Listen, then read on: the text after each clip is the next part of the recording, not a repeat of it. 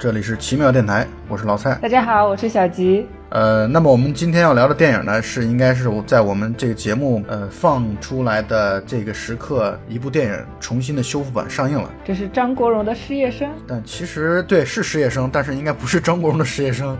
这个片子呢有三大主演，是当时风头非常盛的，呃，后来被人称为啊中环三太子的钟保罗、陈百强和张国荣。那个时候他们三位都是青春年少，刚刚出出道没多久，然后他们三个一起合作的一部电影《失业生》。所以这部片子是三十六年后重新制作并上映了，是吗？对，修复版，并且其实这个片子，我觉得他为什么敢在这个段时间来去上映，我觉得可能也是有一定的深意啊。为什么？因为九月九月八号这个片子在国内呃重映嘛，相当于是这个修复版的重新上映。九月七号这一天是陈百强的生日，九月十二号这一天是张国荣的生日啊，所以我想他选择在这样的一个时间，也怀有对于这几位巨星的一种缅怀，因为这片子当中的三位男主角已经都全部英年早逝了啊。我们一会儿会专门来去讲一讲他们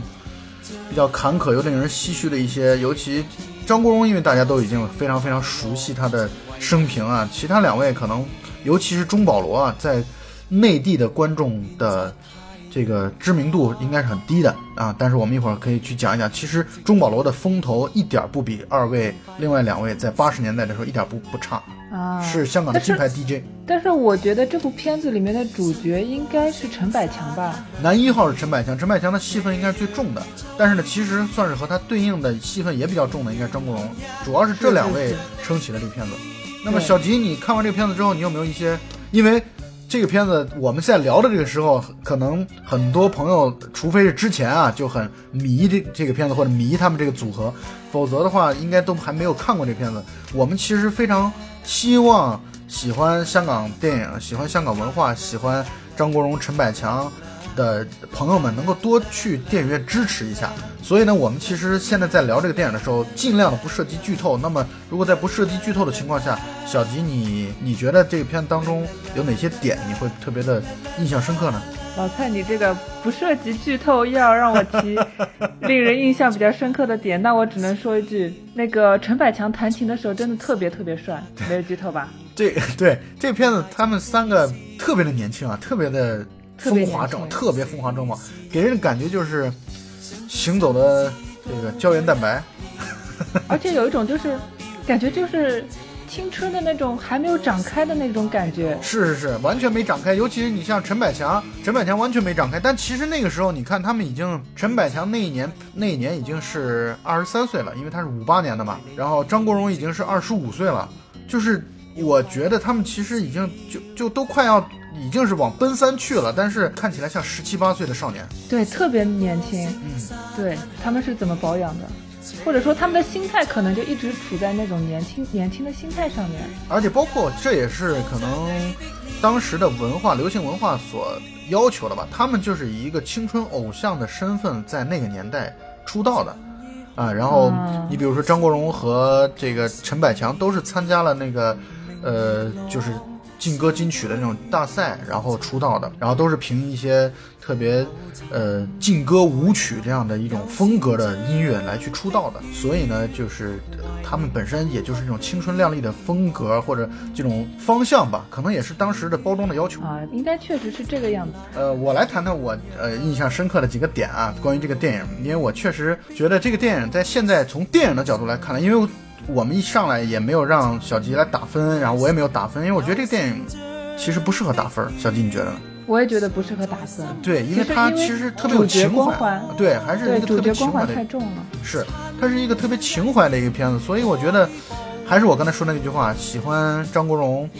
喜欢就香港流行文化，喜欢陈百强，包括陈百强，因为他其实主业还算是还是应该是一个歌手。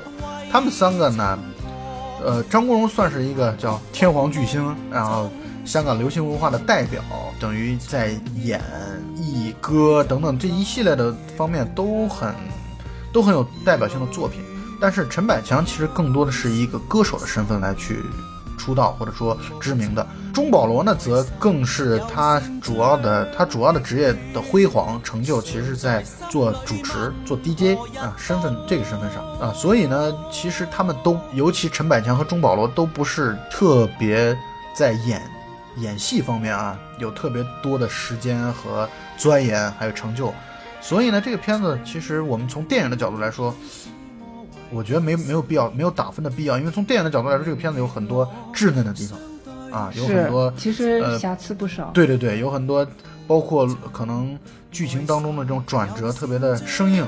特别的生涩，包括表演上有一些生涩，有一些夸张、浮夸的一些成分在里面。所以从电影的角度来说，我觉得没有必要去打分，但是我依然觉得。看到就是哪怕只是在电影院看到这几位的表演，都应该是一个特别美好的事情。你想一想，时隔三十六年之后，你能够在电影院重新见到这几位的身影，这是一件多么神奇的一件事情。对，是，这也就是电影艺术让人觉得特别有魅力的地方吧，就是把人最美好的年华留下来，留在胶片当中，留在影院的拷贝当中。我觉得这个留在光影当中，这是特别。让人觉得电影这个事业太美好的一个一个理由吧。是的，所以其实也是欢迎大家去电影院去看一下这部片子。啊，我准备咱们呃奇妙电台应该也会在西安来搞这样的一个大家的一个线下的活动，啊，一起去组织去看一下这个电影啊，组织奇妙电台的听友们。要不要透露一下是什么时间？呃，这个时间应该是在我们节目推出的当天吧。所以如果西安的听友能够赶得到的话，呃，那么。接下来我我想谈一下这个片子，因为刚才说了嘛，不谈这个这个分数，我们只是谈一些印象深刻的点，然后尽可能不涉及剧透。那我第一个想法，我觉得跟小吉比较接近，比较类似，就是这片子当中出现了好几次这三个男主角，就是我们姑且还是把它叫三个男主角啊，三个男主角半裸的画面，就是他们不是那种肌肉男，但是呢，一看就是那种特特别青春美好的肉体啊，确实。就就包括男性观众都会觉得哇，真的是特别的感慨。老蔡，你的关注点真的非常的奇怪耶。这就说明了，就是我觉得在在这种美好面前啊，在这种年轻青春面前，我觉得其实不分男女的。呃，那你要不要谈一谈你见到这些肉体之后有什么感想呢？美好 美好，羡慕羡慕。啊，这是我的第一个印象深刻的点。第二个印象深刻的点呢，就是。呃，小金，你有没有印象？在这个片子，这个片子其实是差不多快一百分钟啊，啊，应该是九十五分钟左右的一个电影，当中大概出现了有一个演员，大概五秒钟左右的一个桥段，最多可能就是十秒钟吧，大概。就是，那你说的一定是赵雅芝。对，没错。一转身，我们一看啊，竟然是赵雅芝，而且旁边还配了字幕。哎，是因为当时赵雅芝特别红火嘛，所以请她来客串。呃，因为应该是上海滩红遍整个亚洲、东东亚、东南亚地区的这样的一个阶段吧。呃，上海滩应该是一九八零年推出的，一九八零年播出的。八零年啊。对，所以那个时候她赵雅芝在。整个东亚地区、东南亚地区都是非常非常的火爆的，所以我觉得他也有点为这个电影站台的意思，就是出出现一下、客串一下，然后提升电影的知名度吧。对对对，所以其实我觉得那个镜头还挺奇怪的。对，是挺奇怪，就是有点特别刻意安插的感觉。所以嘛，就是这个电影它其实还是那句话，它从电影的角度来说就会有很多突兀的地方。但是，就是作为粉丝来说，就一定会特别爽，就会觉得，啊，什什么元素都到位了，这种感觉。但是，其实你想想看，你现在看到赵雅芝，你也是会有那种感觉。哇，赵雅芝那时候好漂亮啊！对，没错，没错，是这样的。然后这个片子其实就是，我觉得真的是帅哥美女云集吧，应该是。这个片子第三个让我印象比较深刻的点就是，这片子的女主角就是 Danny，她在这个片子当中的女朋友。这个，哎，我突然想起一点，就是这个女朋友，我们是不是都不知道她的名字？对，她在剧中的名字只有白雪公主这个代号。对，没错。就是感觉这个片子，这就是我一会儿要说的第四个点。咱们先说这，先说完这个啊。这个女主角我们觉得长得跟小吉很像啊。谢谢谢谢夸奖。所以我觉得，我这就是我们为什么要组织在西安去观影，我们要让小吉跟我们的听友见一面。见了面，大家说你这个图文不符怎么办？呃，我相信我，我们都到场，他们应该会这么认为的。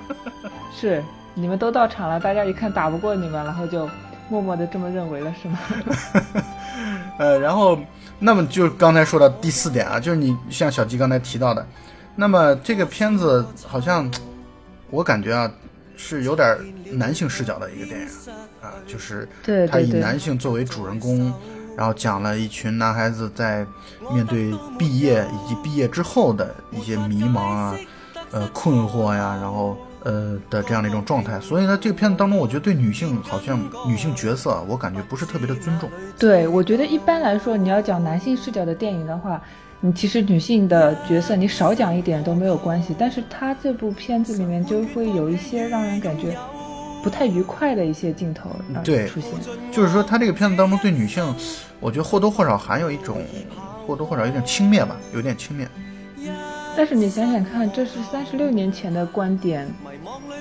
会不会当时的社会就是这么一种观点呢？嗯，也有这种可能性，因为这种历史文化的这种东西，我觉得我们可能在这片当中探究它也没什么太大的价值和意义，我们只能把一些表象，然后来讲出来，啊，就是这个片所反映出来的一些表象可以讲出来，这是我觉得这个片子让我印象比较深刻的几个点。所以无论如何，我觉得我我是觉得这个片子是值得容迷们，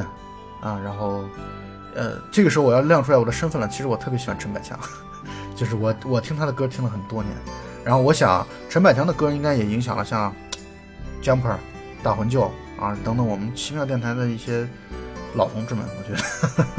是，然后你就把大家的年龄都集体暴露了，是吗？没有呃，Jumper 这个九零后不是也还是挺喜欢的吗？呃，这是我们想要谈的第一个部分，就是关于这个电影本身啊。接下来就是因为这个片子，就像我刚才说的，它是一个为这三位量身定制的啊，对，钟保罗就像是。那种粉丝电影。是是是，钟保罗、陈百强和张国荣量身定制的一个电影，但是这三位主角都分别英年早逝了，其中钟保罗应该是在一九八九年，然后陈百强应该是在一九九一九九一年，然后张国荣是二零零三年，啊，所以都啊，那真的是很年轻，都在很年轻的年纪。对，非常年轻。因为钟保罗应该是在这里边他们三个人当中年龄最小的。钟保罗如果我没有记错的话，应该是一九四一九五九年，一九五九年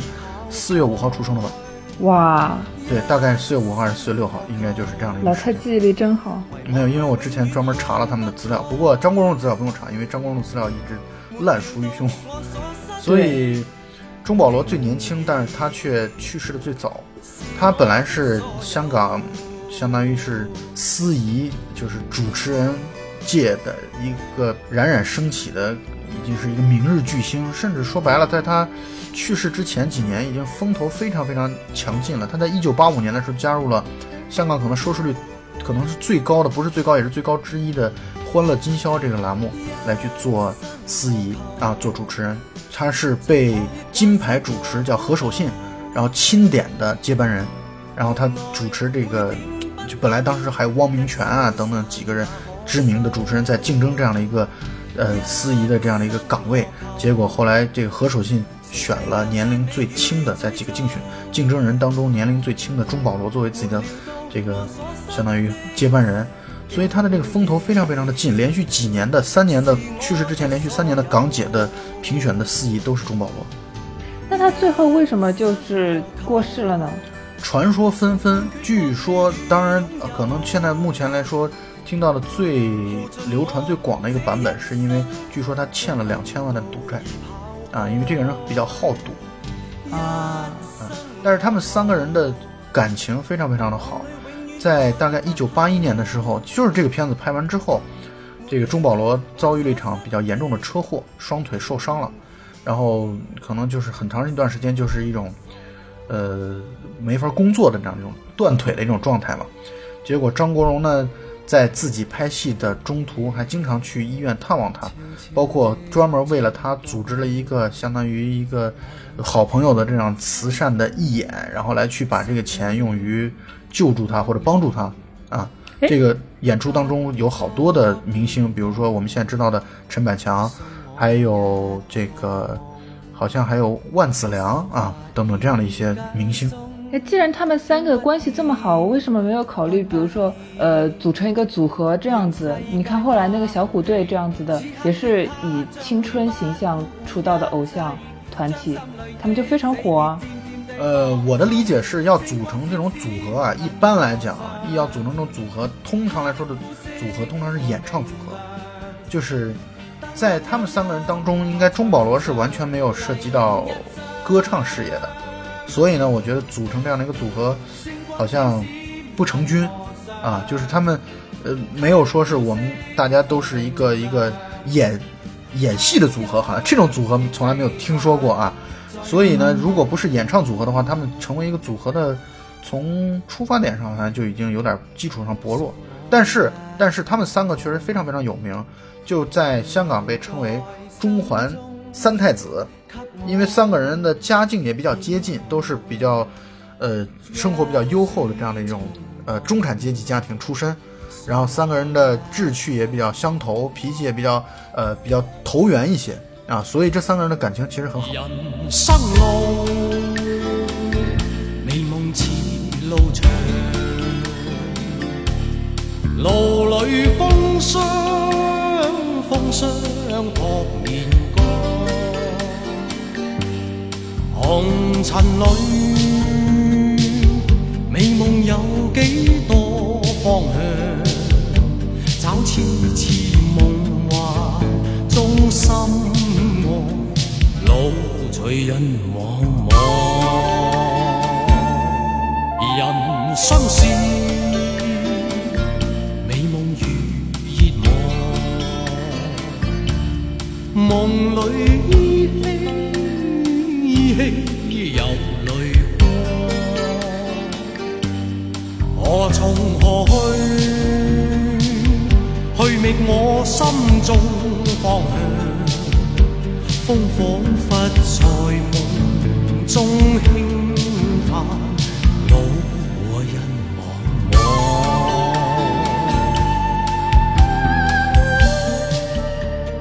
张国荣大家都一般都比较熟悉一点吧，就可能因为这三个人当中也是张国荣名气最大，然后每年他的生日和忌日的时候，也会有很多人组织各式的呃活动去纪念他。没错。呃，因为我刚才不是说了吗？我也是张国荣的粉丝。两年前啊，张国荣有一部一九八四年的电影叫《缘分》，他和梅艳芳主演的电影。这个电影呢，也是重新修复之后，在大陆又重新公映了。我专门去电影院看，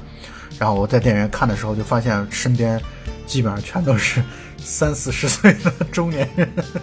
对，就是因为他确实是因为。过世的有一点早，然后，呃，早期的一些电影，也就是影响了这么一批人。但是他的很多经典的电影，基本上我觉得各个年龄阶段的人都应该看过才会，才才比较正常。他最经典的电影应该是《霸王别姬》吧？对，《霸王别姬》对。然后我喜欢的《英雄本色》啊，《英雄本色》一系列，然后还有《胭脂扣》。啊，这几这几部片子应该是他可能名气最大的，或者他啊，还有《倩女幽魂》，还有《春光乍泄》，对吧？对对对对对，就是他。东邪西毒。对，这么一说起来，我们真的是，就是我我刚才我刚才在讲的时候，我已经把《墨镜王》的这个电影全部都忽略掉了。但其实王家卫的很多电影，你不觉得张国荣的气质很符合王家卫镜头下的那种阴郁的少年？或者说是受到压迫，但是想要反抗的那种少年，我觉得他身上充满了那种颓废感，对，迷离感，迷离感，这个是特别符合王家卫那种电影的调调的。对，所以他们两个就风格非常相似，所以经常拍他的电影也是不足为奇的一件事。所以张国荣唯一一次获得香港电影金像奖的影帝，就是在《阿飞正传》当中。啊啊，他之前提名了无数次，好多次。但是呢，唯一一次获奖就是在《阿飞正传》，确实确实，因为《阿飞正传》相当于是张国荣的，就是为他完全量身打造的，就是特别符合他的气质的。这个世界上有一种鸟，就会一直飞，然后当它落下来的时候，它就死了。那个，就这个那个对，这这个这句话，这段话，整个我觉得就是在给张国荣的一生在做一个注脚。确实是这样子的，嗯，而且你不觉得就是张国荣可以在里面就是。有一种本色出演的感觉吗对，是的，这就是我说的。因为张国荣他是一个，他他他爸爸是做，相当于是我们现在来说的话比较流行的语言，就是他爸是做高定的，啊，就是服装高定的，就是定制做西装的。然后他们家的家境是挺不错的。然后呢，他身上有一种那种纨绔子弟的那种特别迷离的，包括他的这个。抽烟的这种这种动作和镜头啊，你看从《失业生》当中，就开始了，啊，就一直有一种忧郁的气质和一种就是社会不公导致的在他身上的一种反叛、反抗精神的这种东西，好像一直贯穿始终。我觉得，所以他既然家境比较优渥，为什么会有这种比较阴郁的气质呢？我觉得这就是他身上自带的一种属性。嗯、就就是我刚说了嘛，他是他虽然中产阶中产家庭出身的，但是他身上这种反叛的气质，我觉得就是一种这种反叛的因子和气质导致他的这样的一种格格不入的一种这种疏离感或者一种冲突感，我觉得这是张国荣身上特别迷人的地方，所以他能够成为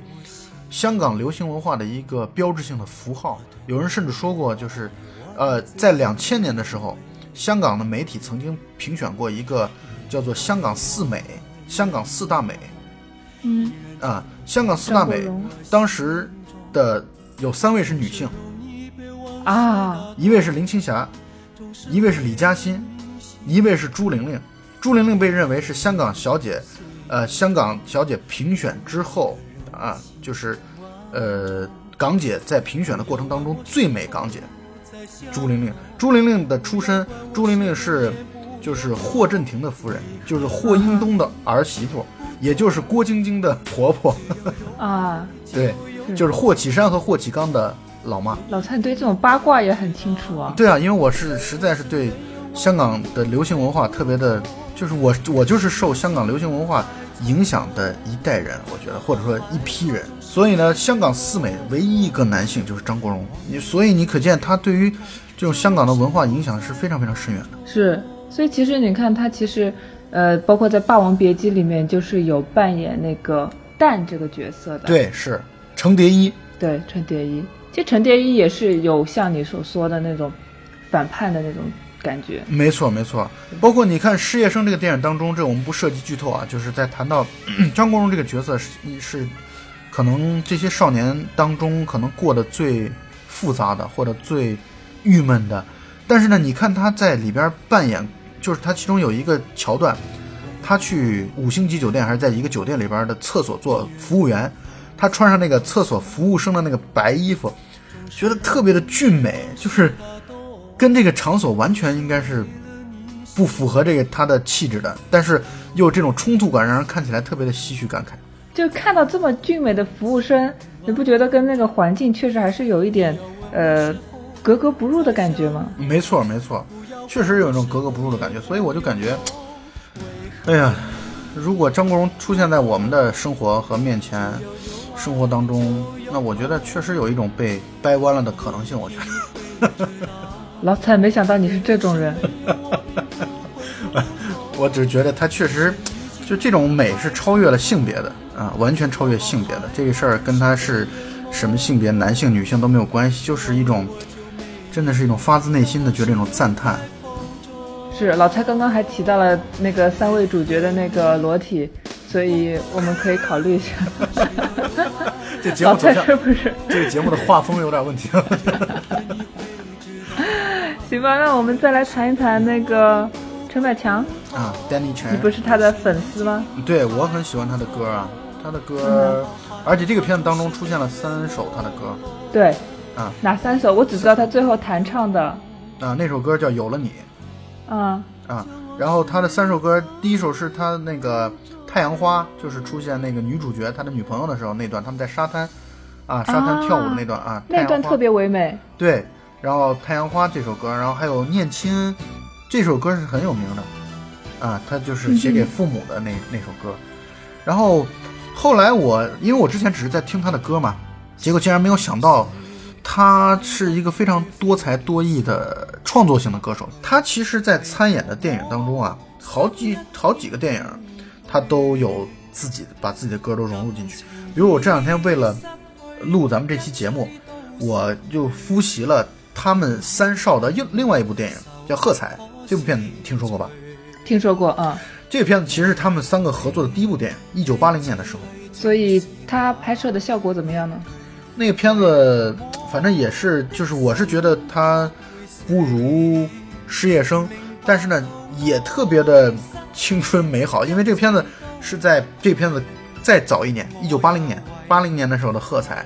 然后喝彩当中呢有好几首陈百强的歌曲。陈百强这个人也是，呃，他出道红的很早，他大概一九七九年的时候就就就出道并且红了，然后很红。他一出刚一出道的时候就红，凭借一首歌叫《初恋》，呃，《First Love》，他专门出了同名的英文专辑《First Love》，这个专辑呢销量很好，然后所以他的出名或者说红的这个过程啊，比张国荣和这个钟保罗都要早，但他。红的时间可能没有多久，正如小鸡刚才提到的，他年轻的时候非常非常的青春、帅气，他的外形很靓丽的，就是我觉得他和张国荣在片子当中可以说是两个人不分伯仲吧，或者说不相上下吧，但是不是同一种气质。对，就是张国荣的眉眼当中没有忧郁的气质，我是觉得。张国荣是一种反叛的，是一种带有时髦的一种气质，但是你你不觉得陈百强有一种特别古典忧郁的气质吗？对，尤其他中间还会有出现他拉小提琴、大提琴的镜头，对，整个人就特别的优雅。是你就会感觉到他就像是一个雕像一样，就是一个特别美好的一个雕雕塑一般，然后让人觉得，呃，可以远远的去欣赏他。所以陈百强其实红的很早，但是呢，后来他红的时间并不久之后，他的这个演艺生涯或者说歌唱生涯，在八十年代的中后期。呃，就是谭张争霸的那段时间，就是谭咏麟和张国荣争霸的那段时间，他其实就已经没有那么的红了，导致呢他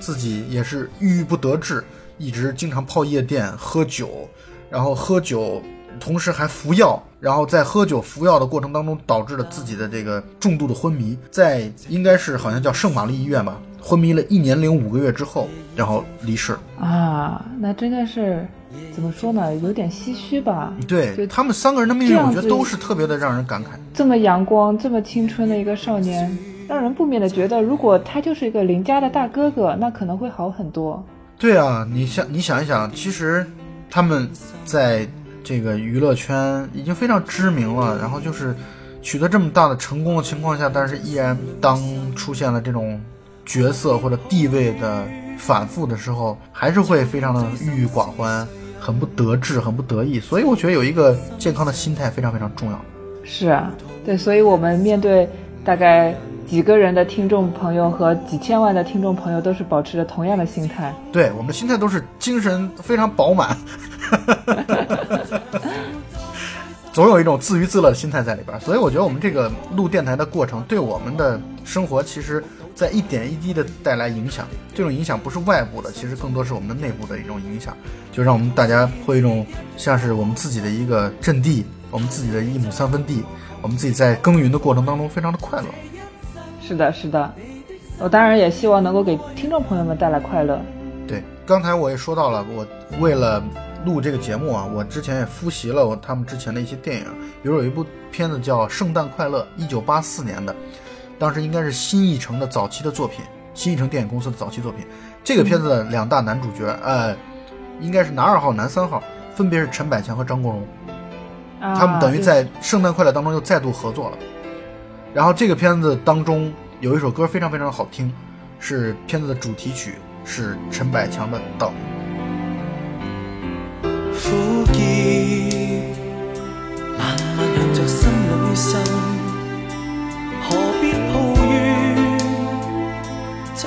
是谁人？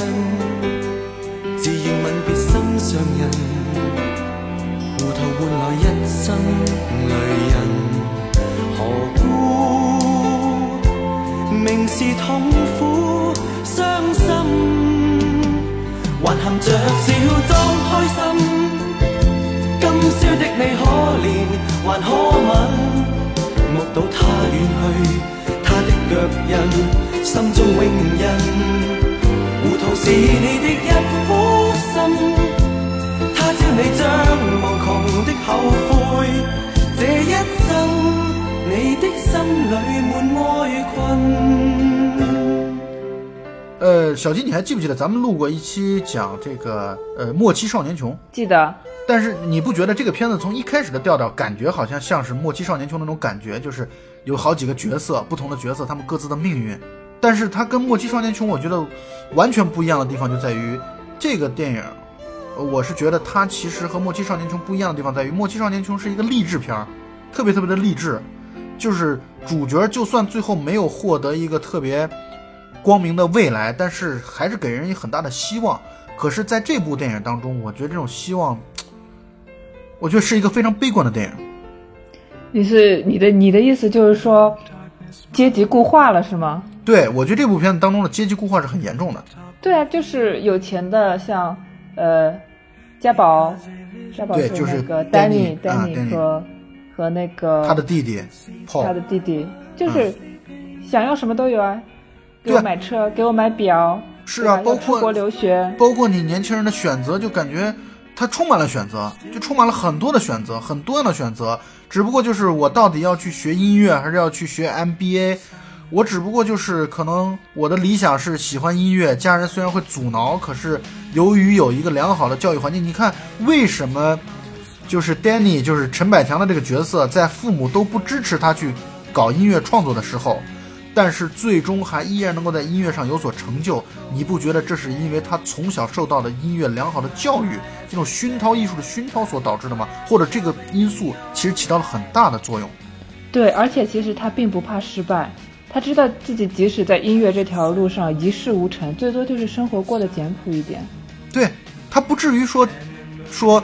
呃，像这个片子当中强烈的对比就是张国荣的角色和陈百强的这个角色，完全非常非常强烈的对比。对，张国荣是没有选择的，是，就是我们都可以预见到，就是我们对于电影、香港电影看的多的话，你就会预见到，像这样的一个社会底层出来的人，到最后你会面对很多的问题，比如说你的妹妹受人欺负，你的家人受人欺负，你自己也受人小瞧、小视，然后你要去呃做一个，我们当然没有这种职业的这种这种歧视了，但是你要从一个社会底层的服务生，要不断的去服务他人，然后甚至可能会受到一些不公正的对待，所以最后它会导致的结果，恐怕就只有在对于一个戏剧化的一个表达来说，它到最后就是一种铤而走险，他去做一些我们可能就是违反法律、违反道德的这样的一些事情，就会感觉他会陷入到一个泥潭当中，嗯、在不断的死循环，就是你永远走不出那样的一个泥潭。你这就牵扯到一个社会问题了。那对你，看，其实香港电影早在三十多年前就已经跟我们谈提到了这个问题。所以我是觉得从这个电影啊，虽然从电影的手法和表达上，这个电影虽然我觉得很一般，但是从主题和利益的角度来说，其实很像。你看那个时候啊，就是八十年代初的时候，是香港的电影的新浪潮运动的开始。当时有一批的导演，比如说许鞍华，比如说张明，呃，他们呃他们在在做这样的一种社会问题的讨论的时候，其实非常非常的深刻和非常非常的呃敢于直面这种社会问题的讨论。这个片子和《莫欺少年穷》比起来，《莫欺少年穷》是一个纯粹的娱乐片，但这个片子其实很沉重。对，其实你就是可以看到，就是哎，这样这样子讲就太沉重了。那其实大部分人他是逃离不了这个，就是命运给自己安排的一个阶层的一个固化的。你的职业是有天花板的。这个其实也就是社会发展到一定阶段之后啊，这种固化会越来越严重。啊，我觉得内这个地可能就是发展的比香港要稍微慢一点，对所以现在逐渐的你会发现这个问题越来越严重，年轻人感到非常的压力。是啊，包括这种高房价导致年轻人会觉得很多时候生活会有一点不能说绝望吧，但是会有一种比较暗淡啊，前途有一点不太不太不太明了，不太明晰。所以在此时此刻，我觉得来看《失业生》这个电影，它为什么叫失业生？就是一毕业即失业啊，就是你从毕业之后，你就是你就你就面临一种失业的状态。所以我觉得它取名叫《失业生》是有这方面的这种意图的。所以这个片子除了我们刚才所讲到的，你作为粉丝来说是完全值得去去看一看之外，其实它也有在此时此刻，我们这些应届毕业生也好，或者年轻人所面对的社会的迷茫，我觉得这很有现在的这样的一种共性。老蔡，你忘了我就是应届毕业生了吗？我们谈的这么沉重的话题，是不是应该让我们几千万的观众啊啊，对吧？啊，没没没，我相信 像小吉同学，他就通过自己的努力，然后打入了奇妙电台的内部，然后获得了光明的未来。要相信，就是你哪怕就是生活当中就充满了苦难，也是可以通过自己的努力去获得一些一个光明的未来的。嗯，没错，我觉得我们呃前途是光明的，虽然道路可能很很比较曲折，对，所以我是觉得这个片子真的还是值很值得推荐大家看的，就是它不是一个完全的娱乐片、搞笑片。然后到最后，你看完之后，你可能什么都留不下来。它其实这个片子虽然表达手法、表现手法比较稚嫩，但是确实还能够看得出来，导演是对一些社会问题、社会现象，包括人群的一些，他也有自己的思考啊。包括他也想通过不同的人物的命运来给大家展现。那么在不同的的阶层、不同的性格底下，他们可能会一种一种启示或者启发。我觉得。难求一即空负壮志意，没法子其实就是在影院当中一睹这几个人几十年前的年轻模样，其实就已经很满足了。而且这是一部非常非常青春的校园片，你可以在当中找到很多自己年轻时的模样，包括年轻时一冲动、一装逼、一犯二，以及。年轻的时候对姑娘那种很懵懂的那种感觉，都能够在这部电影当中找到。没错，然后更何况还有这么青春美好的肉体。肉体，老蔡就只记得肉体了。所以我们一起去电影院来观看这部电影吧。那么最后还是欢迎我们的听众朋友们来去关注我们的微信公众号“奇妙电台”。我们会组织线下的观影活动，然后还是再一次强烈的恳请大家能够去电影院来去关注和支持这部很老的香港电影。那我们本期节目就讲到这儿，好，大家就这样了，大家下次再见，嗯，再见，拜拜。有了你，顿觉增加风趣，我每日。每天都想见你，那句风雨雨，那句怕行雷，见少一秒都空虚。有了你，顿觉轻松些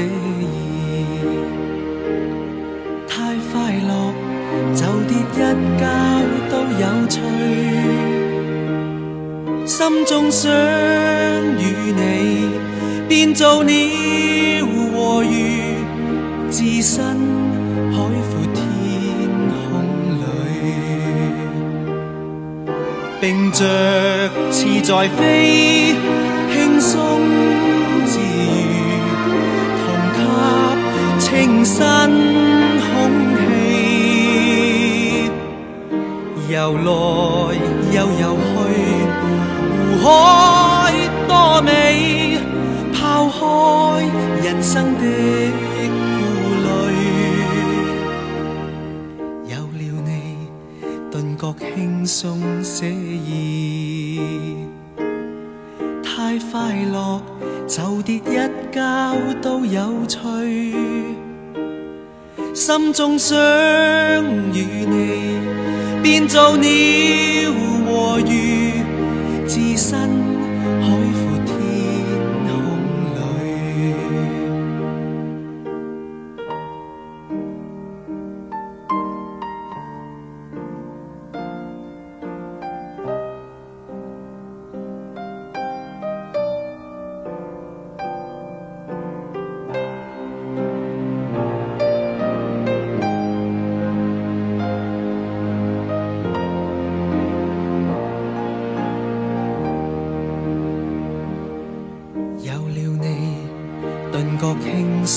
写意。太快乐，就跌一跤都有趣。心中想与你，变做鸟和鱼，置身海阔天空里，并着翅在飞，轻松。新空气，游来又游去，湖海多美，抛开人生的顾虑，有了你，顿觉轻松惬意，太快乐，就跌一跤都有趣。心中想与你，变做鸟和鱼，置身海阔天空里。心中想与你，变做鸟和鱼